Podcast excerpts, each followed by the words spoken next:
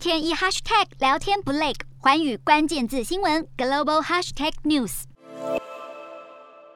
北京街上出现民众大排长龙抢菜囤货的景象，而原因竟然是因为网络上出现了北京疫情升温、将封城静默三天的传闻，让当地民众陷入恐慌，纷纷想在静默实施前备好粮食及生活必需品。不过，北京当局也是马上就出来辟谣。而同样也是受到疫情严重影响的上海，在封城长达一个半月后，官方终于宣布，上海渴望在本月中旬实施社会面清零，到时候将会放宽防控政策，缓步解封。除了上海疫情逐渐趋缓，先前一度是疫情重灾区的吉林省，十二号首度通报零本土确诊，也没有无症状感染者，让坚持动态清零的中国当局信心大增，对于动态清零的总方针更加的毫不动摇。而为了更有效的控制疫情，近日中国移民管理局更是严格执行中国人民出入境限制的政策，严格限制中国公民非必要的出境活动，像是出国旅游、探亲等等。而针对境外留学、商务等出入境的证件也是严格的审批签发。当局认为防控疫情在此时已经来到了紧要关头，